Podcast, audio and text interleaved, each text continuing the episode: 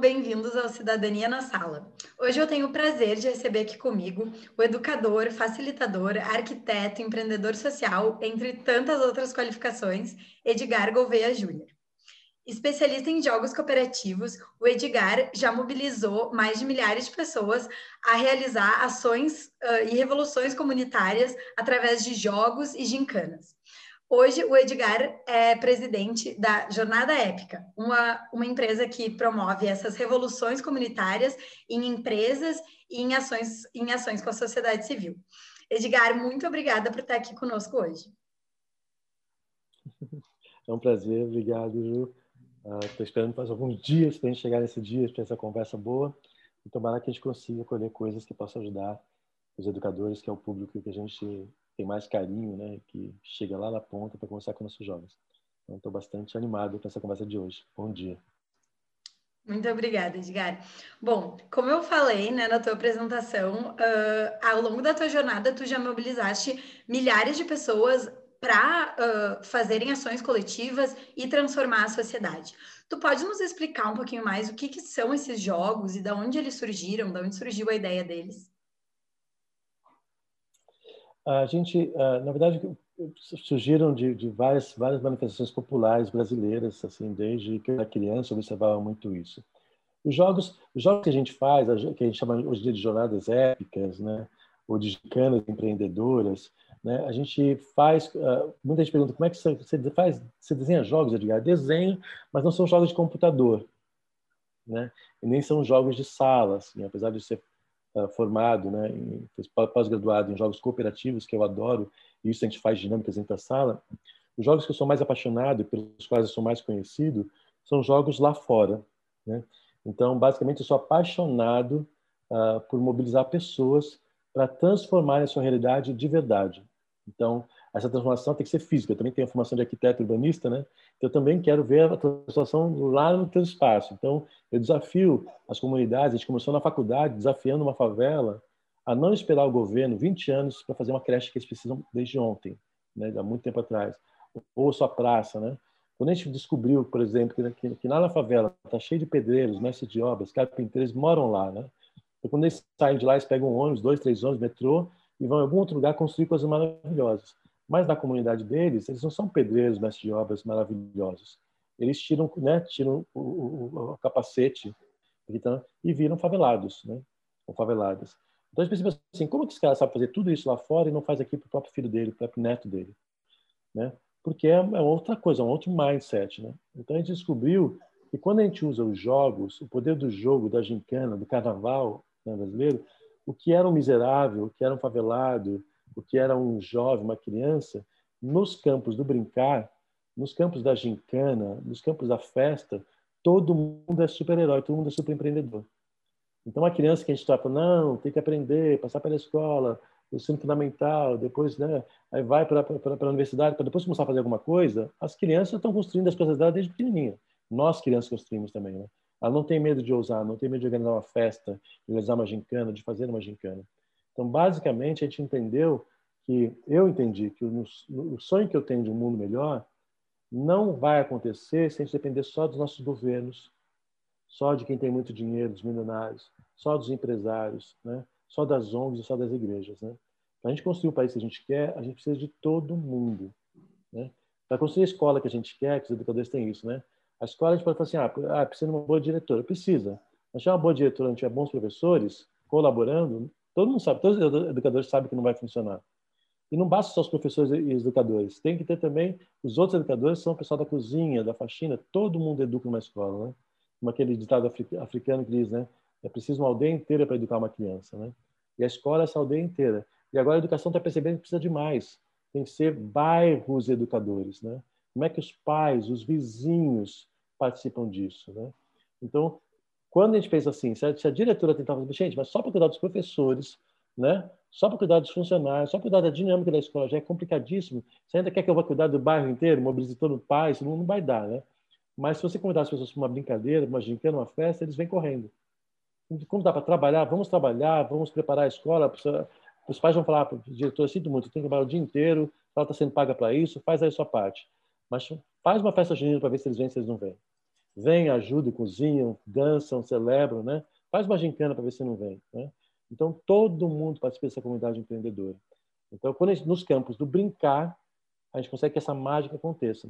O que eu me especializei foi desenhar formas de como é que eu posso fazer brincar e o resultado do brincar é uma praça construída, né? uma escola reformada, né? é uma, uma, uma família do bairro que está passando muito mal. As nossas crianças se organizam para ajudar essa família, já vão aprendendo cidadania desde cedo. Nossas crianças falam, duvido, é simples assim, duvido que vocês, vocês tenham um dia para recolher uma cesta básica, sei lá, duas horas, né? não seria um dia, para montar uma cesta básica e dar para aquela família. E as crianças saem correndo que nem loucas pelo bairro e todo mundo doa um pouco. Todo vizinho vai doar um pouco e vai juntar uma cesta básica enorme vai alimentar três famílias. E nossas jovens as crianças descobrem, nossa, não tinha ideia que só com meus amiguinhos rodando por aqui, em uma hora eu poder fazer tudo isso acontecer. Eles fazem menos tempo do que isso, né? Então, nossos jogos são jogos que são esses, aquele mesmo tipo, aquele mesmo mindset que eu convido as pessoas para, assim, e se construir o bairro dos seus sonhos, ou a escola dos seus sonhos pudesse ser rápido, divertido e sem botar a mão no bolso. Esses jogos né, são assim, então a gente desafia os moleques a fazerem, resolverem problemas que eles veem nos seus bairros, nas suas vidas, nas suas escolas, rapidamente. Fast, free, fun fantastic. Rápido, divertido, sem botar a mão no bolso, resultado espetacular. E ao fazer com esses quatro princípios, ao fazer debaixo desses quatro princípios, eles desenvolvem um monte de capacidades como empatia, autoconfiança, eh, trabalho colaborativo, trabalhar com os outros, criação de comunidade. Né? Tudo isso acontece na brincadeira. Isso os educadores sabem muito bem. Né? A gente aprende muita coisa, muito mais do que a gente imagina, brincando de esconde-esconde, de pega-pega e queimada. Não, aprende só jogar bola, aprende de outras questões. Os jogos são assim e vem da minha observação desde criança, que é de observar o que acontece na gincana. Né? Eu já queria mudar o mundo desde criança, mas eu sabia que ninguém queria mudar. A sociedade não queria mudar.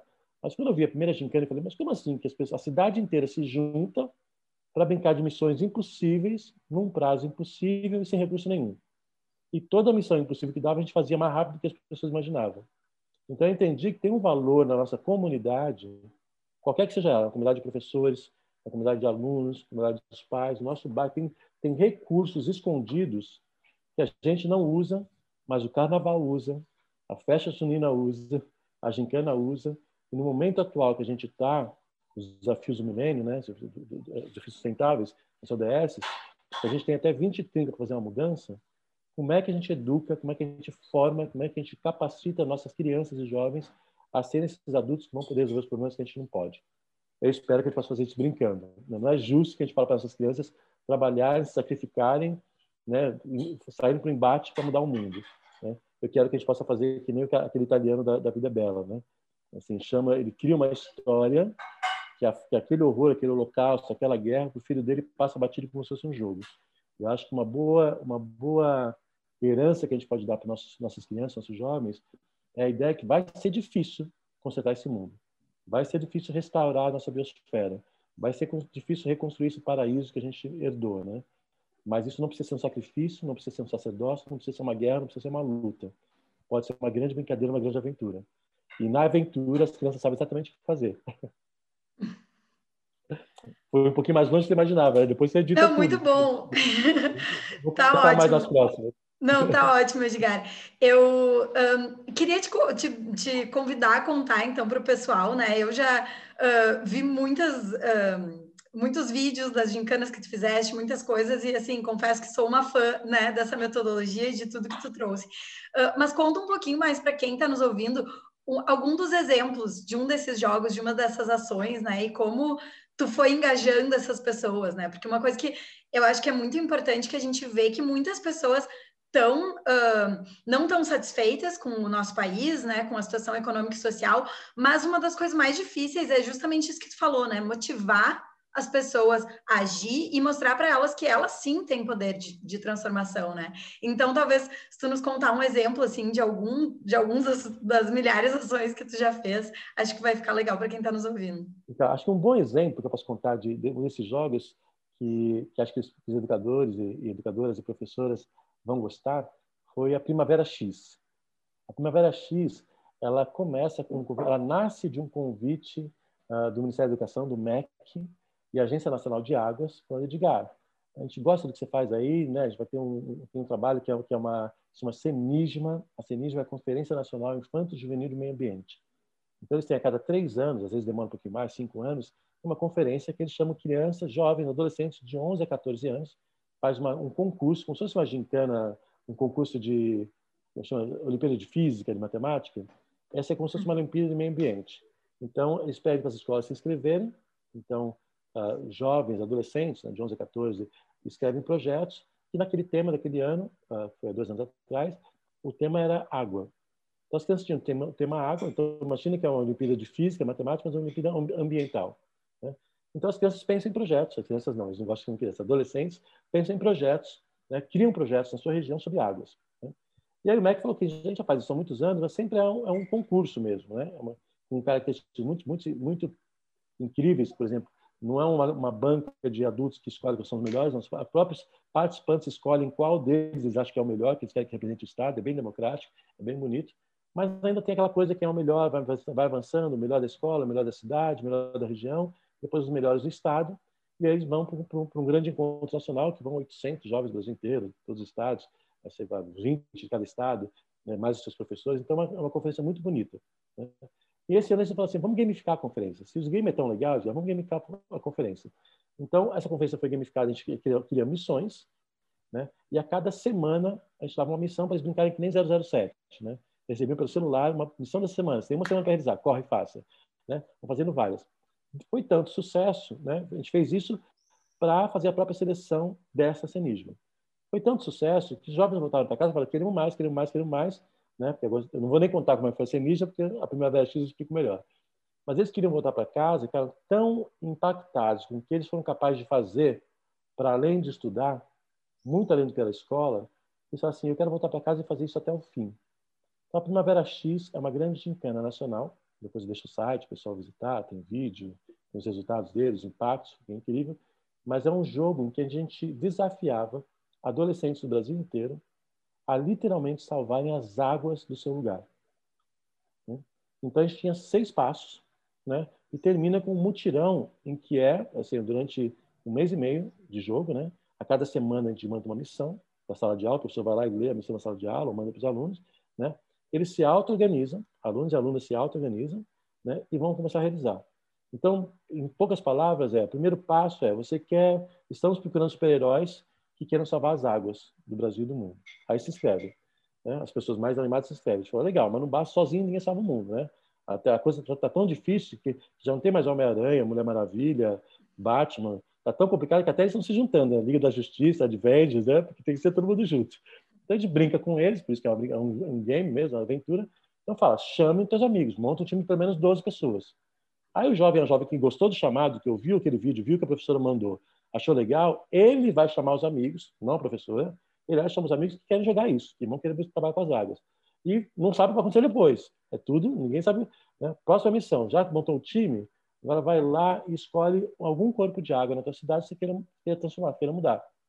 Aí sai correndo, pega um rio, lagoa, cachoeira, nascentes, um, né, mar, praia, escolhe um corpo d'água, tiram foto e posta nas redes sociais. Eles têm que montar uma rede social. Próxima missão, agora que você sabe qual que é, procura os especialistas em volta de você. Quem são as pessoas que manjam tudo de águas? E pode ser desde o professor até a universidade, até pai de santo, pajé indígena, agricultor, e eles vão atrás e entrevistam as pessoas que sabem dizer como cuidar daquela água. Consiga, a gente fala assim, consiga seus aliados, seus especialistas. Eles vão. Próxima etapa, agora bota a boca no trombone. Já sabe qual. Não, ah, posso até o projeto. Então, como é que, agora que você aprendeu com eles, como é que você monta o um projeto do que você vai fazer com essas águas? Eles montam o projeto, montam maquete, montam tabela, eles aprendem a fazer, a gente não explica como é que é. A gente ensina, o jogo não ensina nada, só desafia e eles aprendem a fazer. Dão um jeito de fazer. E todo mundo vai ficando apaixonado. Tudo ritmo mexicano. Uma semana, corra. Aí a gente corre, professor, como é que faz? Corre, se vira. Sai correndo pela cidade, entrevistando, procurando as pessoas, né? A última, coisa a gente faz o seguinte, agora que já tem um projeto, não vale fazer sozinho. Não é para criança salvar o rio, nem a praia, né? Bota a boca no trombone. Chama todo mundo para participar. Aí fala para chamar a cidade inteira, o bairro inteiro, eles chamam a cidade inteira. Vão para a rádio, vão para a igreja, vão para a feira. Então, eles fazem isso mesmo com 11, 12, 13 anos de idade. Né? E a última missão é simples. Agora que já tem todo mundo, sabe o que fazer, vai lá e faz. Você tem um final de semana para poder fazer isso. Então, eles organizam tudo em uma semana, faz um grande mutirão. Tem gente que sabe, teve jovens que fizeram 300 pessoas, 400 pessoas. porque as pessoas, os adultos adoram ajudar a criança que não está fazendo bem, né? Então, esse é, uma, é, um, é um, exemplo, eu estou falando de, de, de, game, né? um exemplo de gincana, que tem essa força do coletivo, apesar de ser para crianças e jovens, não é para crianças e jovens, mas desculpa, é para a comunidade inteira. Se a gente quiser mudar nosso bairro, tem que ser todos nós juntos, seja uma aldeia inteira para educar uma criança. Né? Então, vai professores apaixonados, professores levam a família, entendeu? Porque, bom, professores vão ficando apaixonados com como as crianças estão, estão animadas, levam a família. Vou levar meus filhos também, a pessoa conhece. Então, fica uma farra comunitária e faz um grande mutirão, que aí vem televisão, vem rádio, vem todo mundo super animado, porque isso desperta aquela sociedade para perceber que a gente podia estar fazendo muito mais coisas que a gente fez até hoje e podia ser muito melhor. Esse é um exemplo bom, né? depois eu deixo com você o link para a pessoa dar uma olhada, que os vídeos são mais legais do que eu falando, mas é aquela coisa assim que a gente, neste processo, ao invés de ensinar simplesmente o ciclo da água para nossas crianças e adolescentes, a gente ensina, eles aprendem o ciclo da água, mas além de aprender todo o ciclo da água e a importância que ela tem, eles não deixam para quando eles tiverem 20 anos, que são adultos, ou 25, aí vão começar a cuidar. Com 12 anos de idade, eles são os agentes promotores daquele cuidado real com aquele corpo d'água. Então, eles aprendem a importância que a água tem, aprender como cuidar dela, como mobilizar as pessoas e como restaurar aquele lugar e depois não quer parar mais, né? Então, é esse tipo de adulto que a gente quer. E quem pode fazer isso muito mais rápido, às vezes, do que muitos anos de escola, são os jogos, as aventuras, né? Essas coisas que a gente tem. Muito legal, Edgar. Uh, então, a, a, próxima pergunta que eu queria te trazer, tu já respondeu um pouco, né? Mas acho que a gente pode uh, evoluir um pouquinho mais. Uh, como tu sabe, a gente na MOBS trabalha com educação para a cidadania, né? Então, nosso objetivo é formar jovens engajados e responsáveis pela sua comunidade e pela vida pública. como tu enxerga que esses jogos promovem essa, esse despertar da cidadania, né, dos jovens enquanto indivíduos? E como tu acredita que, em nível coletivo, eles podem fortalecer a democracia? Tu acredita que isso está relacionado? Como tu, tu acredita que isso é construído né, dentro dessas metodologias? Está tá totalmente relacionado. Está totalmente relacionado. Uh, eu vejo que uh, tem os, os, educadores têm um desafio né, na escola, dentro da sala de aula, sentados na carteira, de educar, de formar uma geração que, às vezes, na sala de aula é muito complicado de fazer. Dentro da sala de aula é muito complicado de fazer. Né? Tem um limite, tem um... É, ao mesmo tempo que é, um, que, é, que é um espaço seguro, né? não dá para sair educando só na cidade, né? Esse, os professores têm que tentar correr atrás de gato, né? tentar uma gato, mas a sala de aula ela, ela tem um, um confinamento que ela consegue ir até um certo lugar. Tanto é que a educação, o MEC colocou um monte de outras disciplinas agora que é para sair para fora mesmo, né? Essa busca de poder aprender e se educar e, e educar lá fora. Então, esses jogos contribuem para, ao expor as nossas crianças e jovens a própria realidade, a realidade dele, do seu bairro, de onde ele mora, do seu território, que ele está exposto cotidianamente, mas ele poder ter um outro olhar que não é só um olhar de um habitante, mas aí quando ele volta como um estudante, o olhar dele automaticamente muda vai poder assim, agora vamos entender, vamos revelar o que está por trás dessa realidade. O que está por trás de ter muito verde ou ter pouco verde? O que está por trás de ter lazer ou não ter prazer? Isso é um trabalho forte de, de desenvolver a cidadania, um olhar crítico à sociedade, né? mas também um pouco além disso. Não é só uma visita orientada que eu desenvolvo um olhar crítico, volto para casa e não sei o que fazer com isso, como meus pais não sabem, né? os adultos do bairro não sabem. Se a gente for um pouquinho além e começar a, a botar a mão na massa nessa realidade. Se a gente pudesse mudar isso. E muitos, muitas escolas, né, infelizmente muito menos a gente queria, fazem isso também, ainda no mindset da escola. Vamos, como cientista, como pesquisadores, vamos fazer isso. Né? Tem uma novidade, uma vantagem que tem de quando você traz o jogo, é que aquele personagem estudante, no meio do jogo, vira um personagem empreendedor. Em qualquer jogo de criança que a gente faz, quando uma criança está jogando queimada, pega, pega, esconde, tipo, esconde, esconde, a gente esquece como adulto, mas volta quando você era criança e lembra o frisson que você ficava, onde é que eu vou me esconder? Como é que eu vou pegar? Ela vai me pegar, que medo. Então, quantas estratégias passaram pela sua cabeça, quantas você ia construindo estratégias, ou mais, olhando para os outros, seus amigos, olha como é que se escondeu, que sacada! Olha como é que a gente está... A gente abre nosso espaço de aprendizado, aprendizagem coletivamente, você que você falou, mas faz isso coletivo, e quanto que você se desenvolve fazendo aquilo. Uhum. A escola nunca está. Depois da escola a gente vai jogar basquete, futebol, mas a escola nunca, nunca não conta para gente, na minha escola não contava, se tomar que hoje tenha mudado, o valor que tem esconde-esconde. o valor que tem pega-pega. Então, quando a gente cria esse espaço forte do brincar, aqueles alunos que iam, sabe, só como aluno, iam ficar esperando o professor, fala para o que tem que fazer, faça o que vai fazer. Quando o professor fala assim, eu duvido que vocês achem uma solução. Não é que eu vou te ensinar uma solução. Eu duvido que vocês achem uma solução para esse lixão. Eu duvido que achem uma solução né, para esse terreno baldio. Eu duvido que achem uma solução para essa família. Juntos. Porque sozinho dá medo, né? Mas olha, a gente vai ter esse, esse semestre, este mês, nosso desafio vai ser pensar uma solução para a família da, da dona Joaquina que a gente foi visitar e mora num barraco e está muito mal. Não é só que eles vão achar uma solução, eles vão aprender com essas condições, vão aprender qual é a limpeza, vão aprender sobre saneamento, vão aprender sobre alimentação, eles vão aprender, eles vão pesquisar, vão conversar e vão achar a solução. Quando eles fazem isso, além de aprender a disciplina que o professor deu, eu estou falando muito eles, né? Quando elas, né, as pessoas, alunas, né, então, vão, elas aprendem muito mais coisas do que aquela aula programada. Elas passam por muito mais situações elas vão se conectar empaticamente, uma vai com a criança, outra vai com o adulto da sala, outra vai com os gatinhos que tem lá, outra vai com o que pisa de chão. Então, cada ser vai poder interactuar com aquela mesma realidade de um outro lugar que a alma dela chama, que o espírito dela chama, a vocação dela chama, aprende mais isso, mas todas juntas estão interpretar aquela, aquela solução que o professor, o professor colocou. Quando eu coloco toda essa experiência num frame né, de jogo, o professor precisa fazer muito pouca coisa. Assim, é só desafiar. Duvido que vocês consigam uma solução para a Dona Maria. Elas vão ficar. Aí nós pensamos, mas como assim, professor? Que você quer dizer? Ah, vocês dividem, né? Gincana, divide. Né? Não fica explicando. Elas vão tentar perguntar, né? O que, que o senhor quer que eu faça? Mas se eu deixar essas livres, não, é que vocês vão definir. Né? Ah, desde que. Mas como é você vai a minha nota? A dona Maria vai, falar. Se ela gostou, nota 10, assim vai. Entendeu?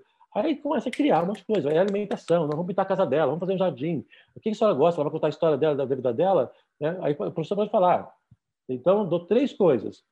Escute a história da vida dela, descubram, não sei que lá como é que é a família, dá três coisinhas para eles fazerem só para começar. Começou, elas pintam e bordam.